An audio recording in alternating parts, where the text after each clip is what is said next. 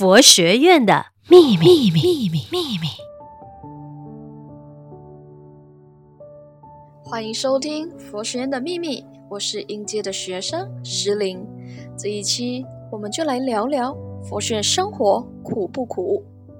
我们常听到生活必定会经历酸、甜、苦、辣，而苦这形容词对您来说是个怎样的感受呢？菩萨的慈悲精神是把苦与乐。我想，首先要先让自己跳出苦的思维，才能真正的快乐。回想起小时候，真惭愧，在吃住学习等没有障碍之下，都会觉得生活过得很苦，甚至会比较他人有的自己没有，再和家人要求。现在说起来，真的是觉得自己当时很幼稚。那在佛学院，不晓得大家知道吗？我们进到佛学院，手机就暂时由学院帮我们保管。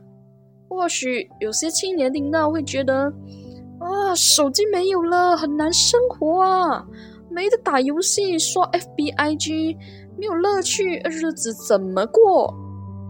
今天就让我来与大家分享。当放下手机或身外物后，佛学可以怎样让我们生活的充实，并从所谓的苦变成了从苦中成长？我将以星云大师对于苦的两点解释给大家分享。第一，苦是一种力量。以前的我是一个在处事上没有信心的人。往往被安排或给予需要完成的任务时，心中就有一股很强烈的拒绝感，因为害怕自己没有办法好好的完成。在佛学这段日子，心量有多大，成就就有多大，是我在生活上面对很多事物要处理的心态。记得从年头被安排为机动组。也就是哪里一组需要帮忙就要协助。那我从帮忙录制、剪辑、写稿到直播区、接待区、消毒以及法务。那从幕后到台前，从台前到台后，自己给自己的譬喻就好像千手观音的化身。虽然啊身体很累，但我发现自己的心力越来越大。当每次任务完成后，心中顿时就会产生一种难以形容的这个欢喜。这个时候，我想就是苦带来的力量。当我愿意接受时，虽然身体很疲倦，也不会让心垮下，因为一次的接受。当接下来老师在给予机动组这职务时，我都一直把自己的能力做到最好。只因为想着这时候处在疫情底下，大家无法来到寺院，而在寺院的我们呢，可以做的就是将寺院搬上云端，让大家在空中相遇。渐渐的，我也能从中明白，吃得苦中苦，方为人上人。第二，苦是一种磨练，静中养成，动中磨练。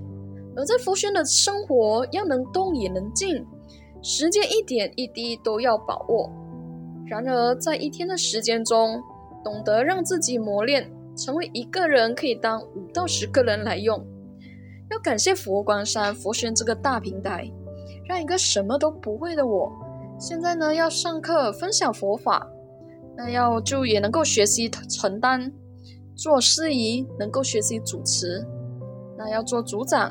也能够学习带领，要做组员也能够学习接受被领导，包括现在我们的新媒体科技都可以学习，无论在技能或态度方面都能愿意承担。我想是因为磨练而有的。一般上，我们要学习一门软技能或新技能的话，可能要去外面的学院花钱读一个一两年、三年，而在佛学院呢，九个月。让您的每天过得精彩，而且呢，什么都可以学。记得刚进来佛学院前，我在常住领职，担任的是三好学堂的老师。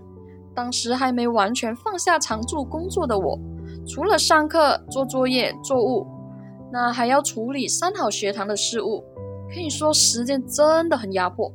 但是回头来看，因为当时的训练，让我能够现在遇到各种状况，见招拆招，也以比较平常以及较较淡定的心呢来面对繁多的事物，从中的磨练，养成了自己能多担当，懂得轻重缓急。